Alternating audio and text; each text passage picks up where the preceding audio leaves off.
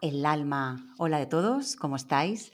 Bienvenidos a El alma de las palabras, el espacio en el que cada semana hablamos de mística, de palabras y de literatura, en la emisora internacional RSC Radio, donde siempre escuchas cosas buenas. Os doy la bienvenida y os hablo desde Barcelona. Soy Esther Cañadas Cano, periodista, divulgadora y escritora. Y este programa que está a punto de comenzar eh, lo podéis escuchar en vivo los jueves a partir de las 5 de la tarde, hora argentina las 10 de la noche, hora española, y también en formato podcast en el perfil de Spotify de RSC Radio. En este perfil encontrarás este programa que da inicio ahora mismo en unas horas, pero también podéis encontrar todos los anteriores eh, por si os apetece reescucharlos o escucharlos. También os invito a visitar mi perfil de Instagram, Esther Canadascano, donde cada semana comparto diferentes reflexiones sobre mística. Y ahora sí, eh, damos comienzo al programa de hoy en el que hablaremos de la culpa, de cómo es un sentimiento que nos lastra, nos ata, incluso nos esclaviza. Librarse de toda culpa es liberarse, porque además eh, procedemos en Occidente de una cultura que ha hecho de la culpa uno de sus pilares. Somos pecadores, portadores del pecado original, somos además incapaces, insuficientes, pero saberlo, ser conscientes de nuestras limitaciones, no nos libera, no es suficiente para liberarnos. El único antídoto contra la culpa es el perdón a uno mismo, para poder recobrar la inocencia, la del que no ha cometido errores y la de aquellos que están abiertos al asombro del no saber, como afirma Meloni, es decir, la inocencia de los niños, la divina pequeñez que, que es la que ensalza Jesús. Sin embargo, si hay alguna culpa, en realidad es la de no conocerse a uno mismo, porque ahí comienza nuestra verdadera libertad. Nos sentimos culpables cuando no llegamos al estándar social o al propio, a lo que esperamos o a lo que creemos que los otros esperan de nosotros. También cuando sabemos que hemos infligido algún daño a otro. Y de aquí nace el remordimiento. Como afirma José Carlos Bermejo, los seres humanos necesitamos tanto el reconocimiento propio como el de los demás. Un sano equilibrio en el reconocimiento podremos agradecerlo y aceptarlo si no hemos regulado mal nuestro látigo particular, que nos impide reconocernos a nosotros mismos y no ser solo carne de castigo por las culpas. El no merecimiento es algo muy común en personas con baja autoestima personas que viven desde el miedo, la culpabilidad, los apegos, la necesidad de reconocimiento, etc. Pero también es justo reconocer la propia culpa y el merecimiento de lo necesario para restablecer el equilibrio preciso en torno a la justicia y a la reparación del posible daño hecho. La culpa, cuando induce al remordimiento por alguna ofensa o equivocación, nos indica que hay una manera correcta e incorrecta de hacer las cosas. Nos lleva a tomar conciencia de los sentimientos de los demás. Nos hace valorar el alcance de nuestras relaciones. Por eso, en general, el remordimiento permite impulsar una modificación de la conducta y en muchos casos realizar la reparación del daño causado. Pero antes de proseguir, vamos a detenernos, como hacemos siempre, en la etimología. La etimología de la palabra culpa procede del latín, significa falta, imputación. De aquí nace la frase mea culpa, culpa mía, cuando asumimos un error. En el diccionario de la Real Academia de la Lengua se dice que culpa es imputación a alguien de una determinada acción como consecuencia de su conducta, Hecho de ser causante de algo. Omisión de la diligencia exigible a alguien, que implica que el hecho injusto o dañoso resultante motive su responsabilidad civil o penal. Acción u omisión que provoca un sentimiento de responsabilidad por un daño causado. Y hemos estado definiendo la culpa como un error, pero es sobre todo ese sentimiento de, culpa lo que nos atormenta. Para Bermejo, la culpa aparece cuando hemos cometido una falta o cuando al menos así lo creemos, cuando creemos haber traspasado las normas éticas, tanto personales como sociales, de un modo especial si hemos perjudicado a alguien. Sin embargo, la culpa cumple con una función, la de hacernos consciente de que hemos hecho algo mal. De este modo, facilitar esos intentos de reparación, los intentos de reparación. En el fondo, su origen tiene que ver con el desarrollo de la conciencia moral y está influida por las pautas educativas que hemos ido recibiendo durante nuestro desarrollo. Así que es importante explorar nuestra culpa, de dónde viene, saber cuál es el origen, no negarla, saber por qué nos sentimos culpables, dice mucho de nosotros, de nuestros valores, de nuestras creencias. También habla mucho, dice mucho de nuestros complejos y de nuestras inseguridades. En el fondo de la persona con un complejo de culpa, encontramos que existen estas inseguridades y hay también una búsqueda incansable de lograr el perfeccionismo con un alto nivel de autoexigencia. La persona que sufre un complejo de culpa lo que quiere es evitar a toda costa que alguien le critique. La culpa se sana con el perdón. El perdón supone una voluntad de abandonar el resentimiento, los juicios negativos y la indiferencia hacia quien nos ha ofendido también poder desarrollar sentimientos de compasión y generosidad. Eso es lo que nos ofrece. Como afirma Bermejo, ser capaz de perdonar es un regalo para uno mismo.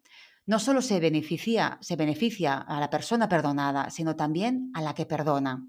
Al no perdonar, la persona dañada está encadenada a la persona que le hizo el daño y mientras no la perdone, no podrá sustraerse al poder que tiene el ofensor y la ofensa sobre ella.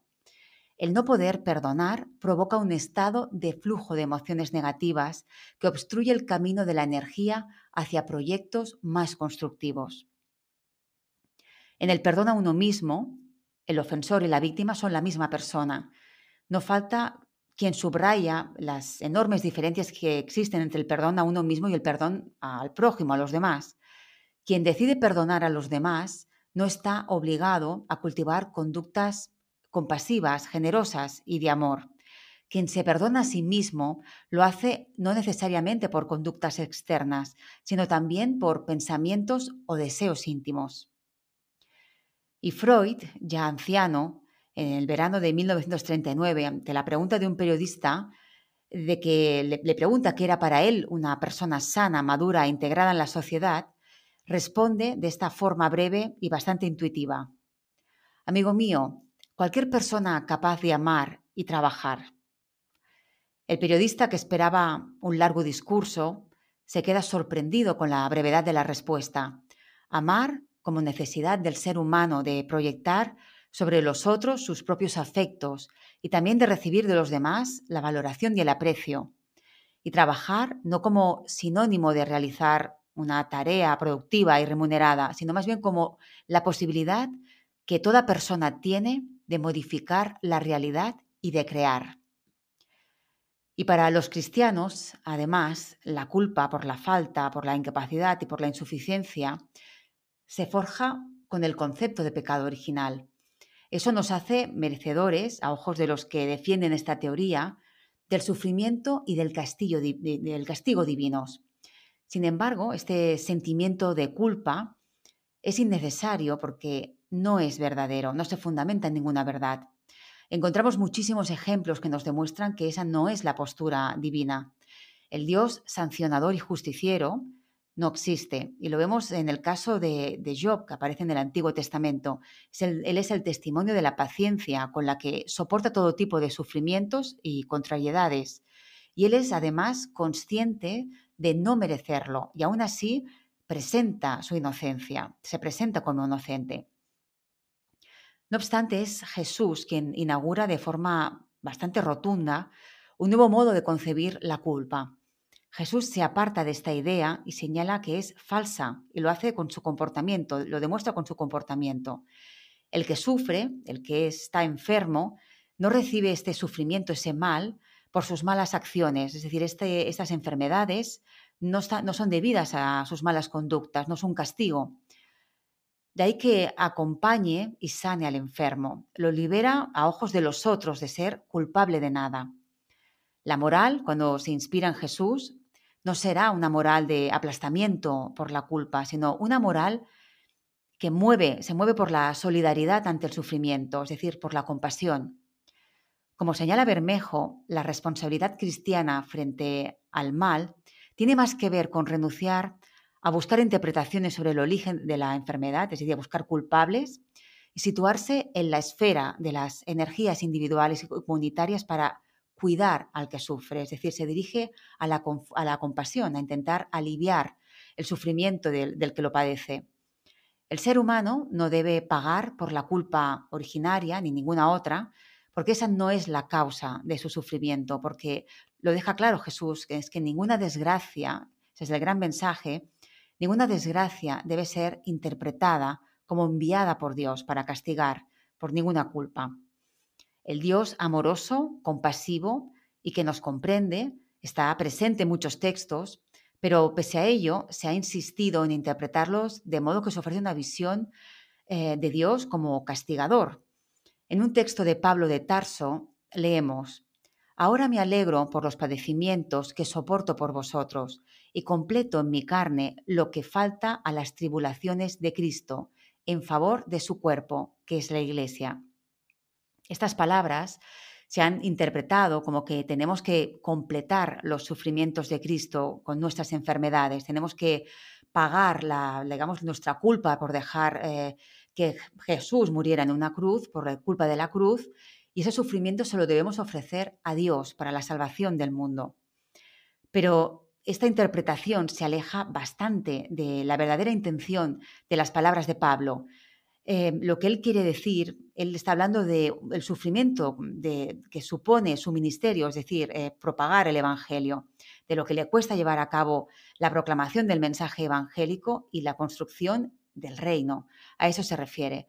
Lo que está completando Pablo no es un ofrecimiento de su sufrimiento por enfermedad a un Dios que es insaciable, que está deseoso de aún más sangre para que tenga lugar una salvación que nos eh, evite nuestra condena, sino que Él completa una praxis, una práctica que es iniciada por Jesús de la lucha contra todo mal y que en cierto modo, en cierto sentido, va a contracorriente respecto de, la del mundo, por lo que padece tribulación, es decir, padece sufrimientos que se derivan de ir en contra de las normas del mundo. No olvidemos que no es el sufrimiento en sí eh, el que nos salva, sino el amor. El sufrimiento en sí mismo es una desgracia, pero es el amor el que salva, el amor que se realiza a pesar del sufrimiento o a causa del sufrimiento, cuando no nos quedamos atrapados en ese sufrimiento, sino que lo asumimos, lo aceptamos y así lo atravesamos cuando el sufrimiento no nos impide seguir amando, como es en el caso de, Job, es cuando nos liberamos.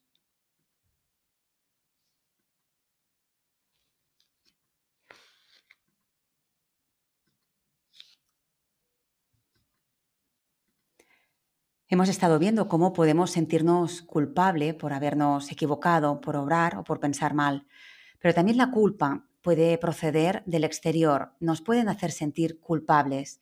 Y la religión, como hemos visto, ha tenido un papel fundamental en esto.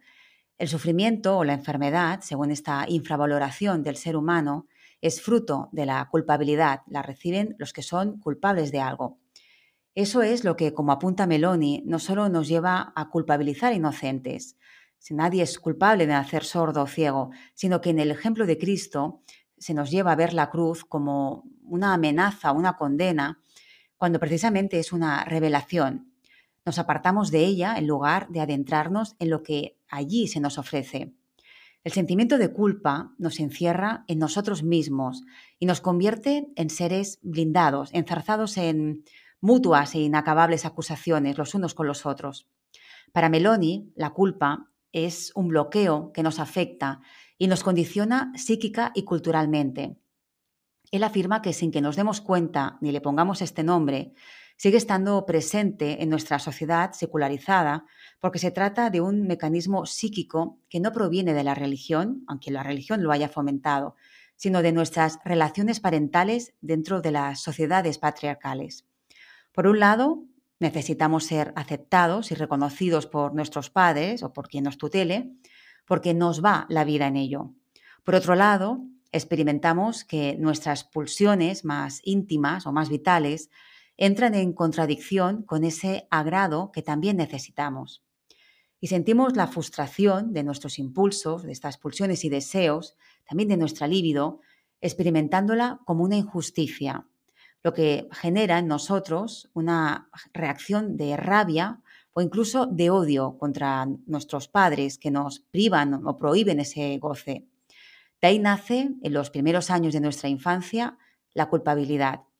Reprimimos el deseo, el impulso o la pulsión que pujan desde dentro y cada vez nos alejamos más de nosotros. Acabamos siendo desconocidos para nosotros mismos porque negamos lo que sentimos al no saber cómo resolver este conflicto. Desde el punto de vista religioso, esta represión y sentimiento de culpabilidad se desplazan, se desplazan hacia la figura de Dios como instancia primera y última a la que le debemos, entre comillas, la vida. El precio que hay que pagar por el don recibido, que es el de la vida, es esa permanente obligación de responder con sumisión a unas leyes que la sociedad ha generado para poder perpetuarse a sí misma. Tanto los padres como Dios son introyectados en el superior, es decir, es algo que se asume inconscientemente como propios, esos pensamientos, esos rasgos de otros que asumimos inconscientemente como si fueran nuestros.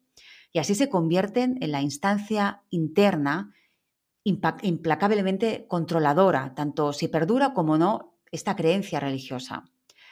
Rechazar nuestros instintos y sentimientos no consigue apagar, extinguir el combustible que hay en nosotros. Y lo que ocurre es que esto hace que nuestras eh, pulsiones, nuestros impulsos, se desplacen, se proyecten hacia otros, otros objetos. Cuanta más represión, más incomprensión de nosotros mismos y más rigidez respecto a estas propias pulsiones. De ahí se deriva otro paso. Al no ser libres nosotros mismos, no soportamos que los demás lo sean. La mutilación de nuestra espontaneidad, de nuestros deseos, hace que sintamos resentimiento contra la espontaneidad y la libertad de los demás. Se produce una proyección en la que el rechazo a la propia libertad se convierte en rechazo y en culpabilización de los que tienen libertad. Esta es la razón de la dureza de las personas que son moralmente perfectas. Para perdonar a otros hay que haberse perdonado previamente a uno mismo. Para ello hay que poder identificar estas pulsiones no resueltas. No nos referimos a las visibles, sino a las invisibles, esas eh, primigenias, eh, inconscientes, que han quedado camufladas bajo lo que nuestro yo consciente puede tolerar. A partir de la religión sentimos la culpa por el pecado, la culpa por la condena, la culpa por el sacrificio de Cristo. Las tradiciones afirman que la destrucción del primer templo de Israel fue causada por los tres pecados más graves según el judaísmo, la idolatría, el homicidio y el adulterio, mientras que la destrucción del segundo templo estuvo causada por una causa más sutil y misteriosa, el odio gratuito. Con esta expresión se sobreentiende una actitud de desprecio, de altivez, es decir, de la soberbia con la que se mira al prójimo desde lo alto o juzgamos por cualquier culpa, por verdadera como presunta que sea. No obstante, las limitaciones del ser humano, no obstante nuestras imperfecciones, no se nos espera eh, en ningún infierno ni en ningún purgatorio. Así lo experimenta en una visión Juliana de Norwich. Ella afirma que no vio ni infierno ni purgatorio y su doctrina además hacía especial hincapié en estas, dice ella, verdades. Se inscribe en una clara doctrina, en una idea de la predestinación, pero que a diferencia de San Agustín y de la doctrina oficial de la Iglesia, su experiencia la lleva a afirmar una, lo que ella define una predestinación positiva, es decir, existe un final feliz para todos los seres humanos pues según ella, nuestro Padre no puede, no quiere atribuirnos más culpa que a su amado Hijo.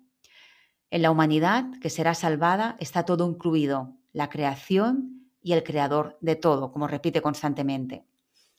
Además, su distinción entre el juicio superior de Dios y el juicio inferior de la Iglesia recuerda al concepto establecido por Cliev entre la Iglesia visible y la invisible, que son conceptos bastante cercanos a los de la iglesia pequeña y la iglesia grande, de, los que habló, Margarita Porete, esa beguina que acabó quemada en la hoguera. Según esta concepción, todo está entrelazado. Se trata de un acontecimiento cósmico que todo lo incluye. La creación, la encarnación, la pasión, la muerte y la resurrección. Pues cuando Adán cayó, el Hijo de Dios cayó. El momento de la caída de Adán es ya el momento de la salvación. Y en esa salvación todo está incluido, pues según sus palabras, el Hijo de Dios iba a excusar a Adán de toda culpa y con todo su poder lo sacó del infierno. En definitiva, de lo que nos habla Juliana es de la divinización de los seres humanos, en la más pura tradición de los padres de la Iglesia, de volver a ser con Dios cuando en realidad nunca se dejó de ser en Dios. Ella expresa así su experiencia de que el tiempo de la historia no es el tiempo de Dios, pues en palabras de Eckhart, en la eternidad todas las cosas están presentes. Para Juliana de Norwich, Dios no nos puede perdonar porque no hay en Él ira, es decir, no nos puede perdonar porque no hay nada que perdonar. Para Él no somos culpables. Juliana experimenta la contradicción entre las enseñanzas que le son reveladas y las enseñanzas de la Iglesia. Es una contradicción que ella desea conciliar hasta llegar a concluir que existen dos juicios acerca de los seres humanos. Uno es ese juicio superior de Dios. Dice, una cosa es el juicio inferior de la Iglesia y otra cosa es el juicio superior. Dice, el juicio de Dios, escribe Juliana, procede de su amor infinito y ese es juicio amable, suave, que me fue mostrado en aquella bella revelación en la que le vi que Él no nos imputa ninguna clase de culpa. No pude, no pude quedar plenamente consolada debido al juicio de la Santa Iglesia que yo había conocido anteriormente y estaba continuamente ante mis ojos. Me parecía que por ese juicio yo debía reconocerme necesariamente pecadora. Y el mismo juicio me llevaba a comprender que los pecadores merecen a veces el castigo y la cólera. Ahora bien, yo no podía ver nada de ello en Dios.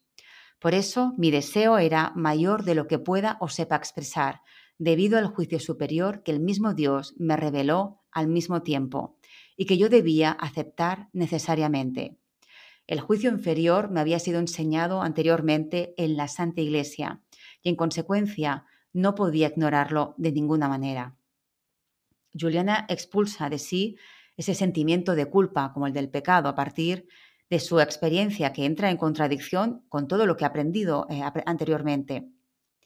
La verdad está siempre ante nosotros, lo hemos visto con los textos, solo hay que atreverse a interpretarlos por uno mismo y eso se traslada a la vida, a vivir por y según uno mismo, no desde el egoísmo, sino desde la búsqueda interior personal. Conocerse sinceramente a uno mismo, cuestionarse el porqué de algo, es fundamental para tomar las riendas de la propia vida, algo que repercute también en nuestro camino espiritual. En el Evangelio de Juan se le atribuyen estas palabras a Jesús. Vosotros decís que veis, pero estáis ciegos, por eso sois culpables. Aquí la palabra culpable significa responsables. Cuando estamos blindados, encerrados en nuestra seguridad, somos incapaces de dejarnos cuestionar. Por eso es tan liberador no saber, es decir, el desprendernos de todas esas cosas que nos hacen sentir falsamente culpables, que nos limitan y que nos infravaloran. Panicar opone a la culpabilidad la inocencia. El que no es culpable es inocente con un doble sentido, es decir, el que no ha obrado mal y el que es puro. En el estado de inocencia, para, para Panicar, el paraíso no tiene verjas. En el estado de culpa, el infierno no tiene puertas. La nueva inocencia no puede abolir ni las verjas del paraíso ni las puertas del infierno, pero ni tan solo desea cruzar sus umbrales. Permanece en el antarisca, en el intermedio, en el medio positivo, en el cyculum, el, el mundo de la vida tempiterna, sin temor, sin, temer el reino de abajo ni sentirse atraído por el reino de, de arriba, porque no cree en el castigo ni obra bien para recibir la recompensa. Es decir, está al margen de todo eso porque en su inocencia sabe que Dios simplemente ama, no castiga porque no culpabiliza, también porque el amor es siempre gratuito y libre, porque se da sin esperar nada a cambio. La nueva inocencia que alcanzamos no es meramente una repetición de la anterior, de la que hemos vivido anteriormente, no es regresar al estado anterior. El estado de atención concentrada en el que se cesa de ser autoconsciente tiene poco que ver con el olvido de uno mismo, de la distracción.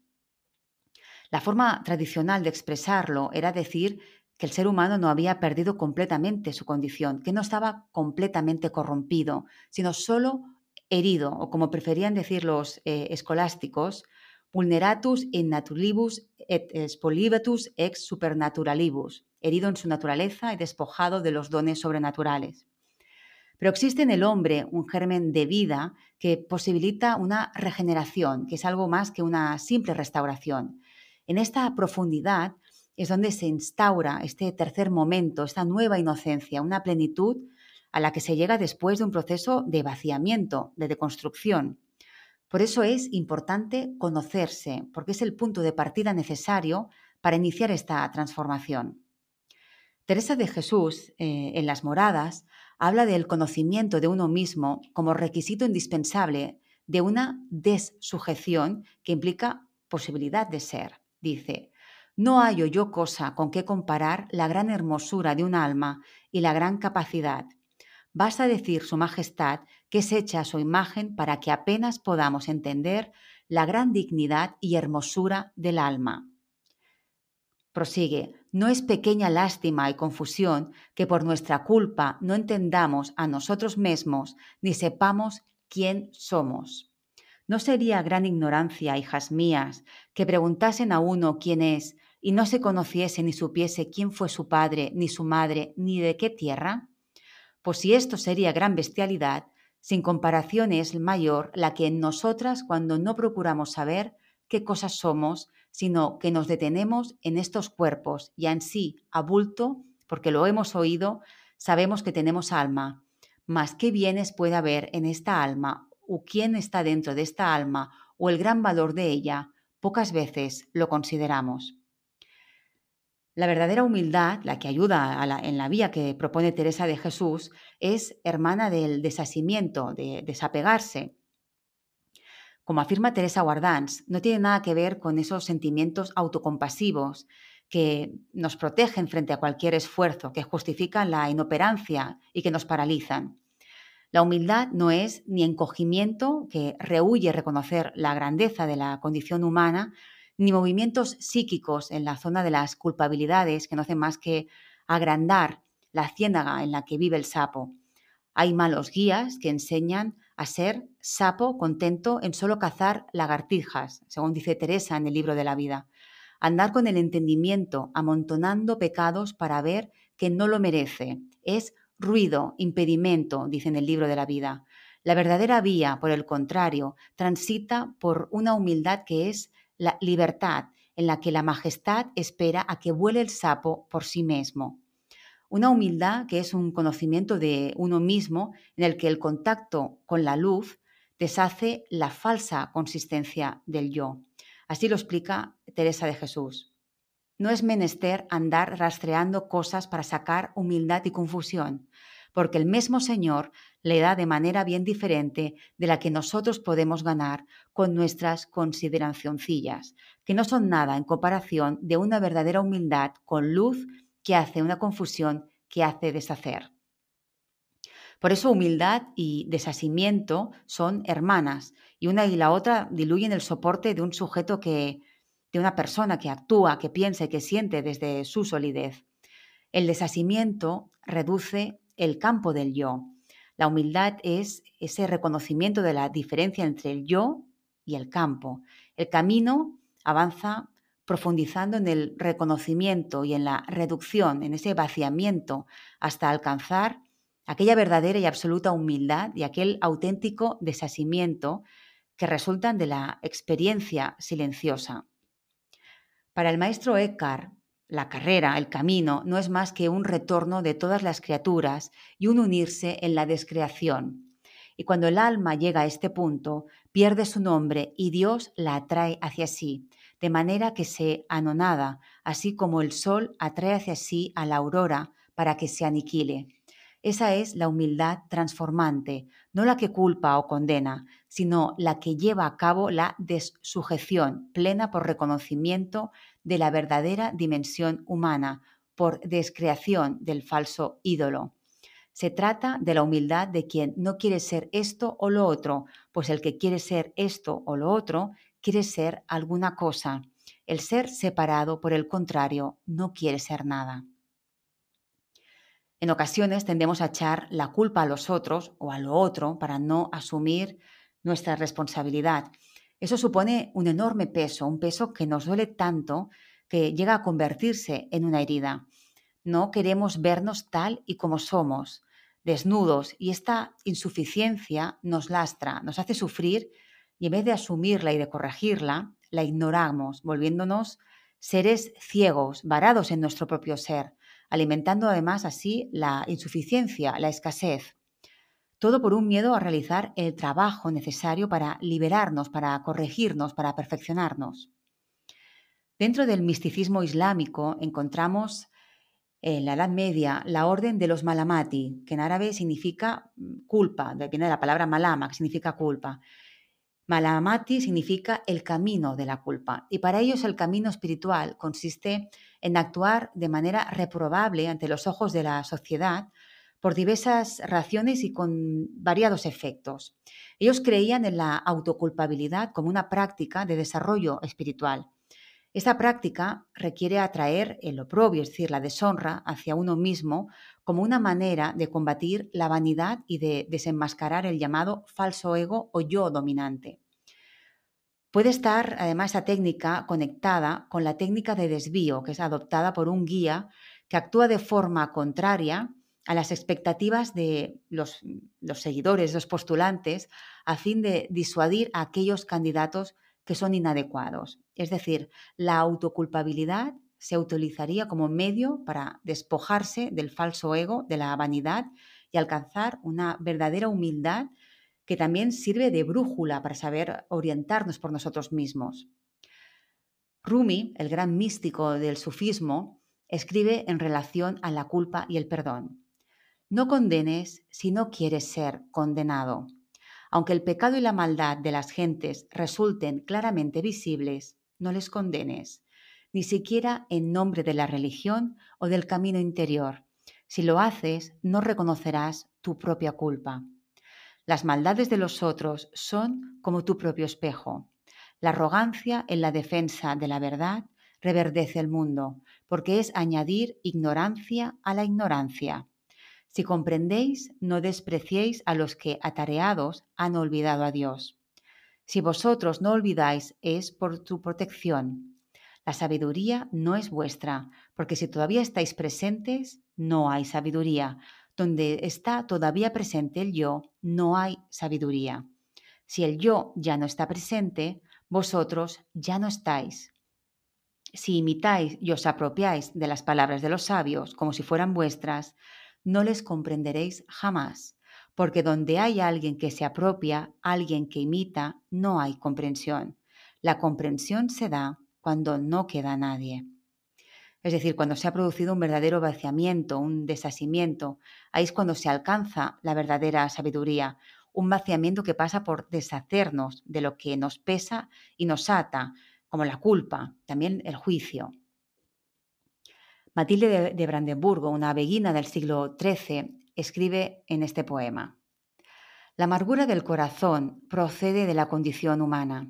El sufrimiento del cuerpo procede solo de la carne. La perspicacia procede de la nobleza del alma. El miedo al dolor procede de la culpa. La enfermedad del cuerpo procede de la naturaleza. La desgracia inevitable procede de la propia voluntad. La falta de consolación procede de la inquietud. Es decir, la culpa nos hace creer más insuficientes, nos disminuye y creemos que además no podremos con el dolor. A Matilde, en una de sus visiones, le dice Dios, los ojos que así me pueden ver deben estar adornados con siete cosas o nunca les podrá suceder esto. Estas son, a disgusto adeudar, con gusto restituir y no guardar nada para sí mismos, bien intencionados frente al odio y cariñosos frente a la crueldad, libres de culpa y prestos a acoger. Es decir, no hacer daño y cuando sin querer sucede, compensar, restituir, ser generosos como una muestra de querer compensar por el daño causado, no ser avariciosos ni egoístas, no pagar el odio con el odio y no reaccionar ante el mal, ser puros, libres de culpa y dispuestos a acoger al otro, a lo otro, a ser un estado de apertura.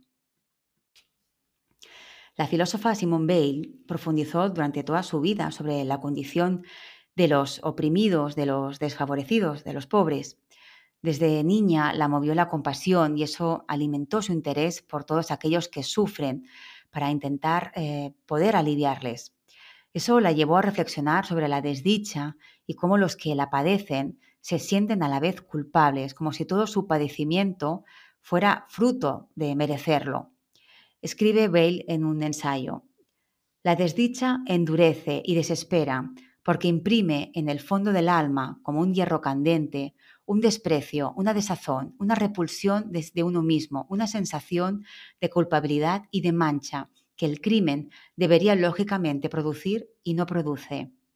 El mal habita en el alma del criminal sin que éste lo perciba. La que sí lo percibe es el alma del inocente desdichado. Parece como si el estado del alma, que por esencia correspondería al criminal, hubiese sido separado del crimen y unido a la desdicha, en proporción incluso a la inocencia del desdichado. Así que el desdichado siente una culpa por su condición, es decir, siente, se siente responsable de, su desdicha, aun siendo inocente, algo que no le sucede al criminal. Este concepto de la culpa y de la desdicha entronca con las palabras de Meloni de que la culpa está instaurada en nosotros desde siempre. Prosigue Bale en otro fragmento. Hay en el contacto mismo con el aparato penal una especie de horror directamente proporcional a la inocencia, a la parte del alma que ha permanecido intacta. A los que están completamente podridos no les ocasiona ningún daño y no sufren por ello. No puede ser de otra manera si no hay entre el aparato penal y el crimen algo que purifique la mancha. Ese algo no puede ser más que Dios. La pureza infinita es lo único que no está contaminado por el contacto con el mal. Toda pureza infinita se convierte en mancha por ese contacto prolongado. Cualesquiera que sean las reformas que se introduzcan en el código, el castigo no puede ser humano si no pasa por Cristo. El grado de severidad de la pena no es lo más importante.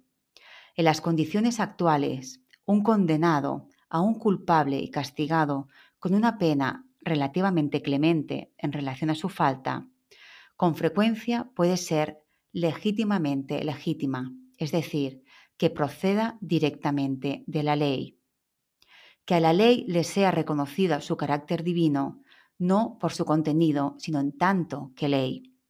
Que toda la organización de la justicia penal tenga por finalidad obtener de los magistrados y sus ayudantes la atención y el respeto al acusado, que todo hombre debe a cualquiera que se encuentre a su merced y del acusado el consentimiento a la pena infligida, ese consentimiento del que Cristo inocente ha sido el modelo perfecto. Lo que nos dice, por un lado, es que ante el culpable los magistrados deben tratarlo con dignidad al acusado, ya que el acusado está a su merced, bajo su control, y dañarles les, oscurece, provocaría una mancha. Y por otro lado, el acusado debe recibir la pena infligida con aceptación, con la misma asunción con la que Cristo, pese a ser totalmente injusta la pena, la condena que recibe, la acepta. Acepta también el sufrimiento derivado de esta condena ya que al aceptarlo tenemos la posibilidad de trascenderlo, de vivir en estado de resurrección, de revelación. Según la teóloga Silvia Martínez Cano, para Dios, para Dios solo lo que se asume puede ser salvado, es decir, liberado.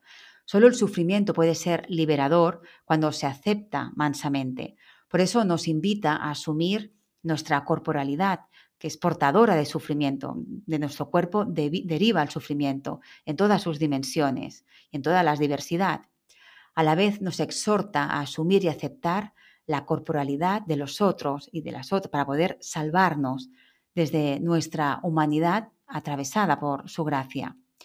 Y esto es algo que también experimenta la judía Eti Hillesum. Ella, durante la Segunda Guerra Mundial, perseguida, habla de su relación con Dios y de su ofrecimiento a salir en su ayuda y de ser un escondite para que la divinidad encuentre refugio en ella, en este mundo tan hostil.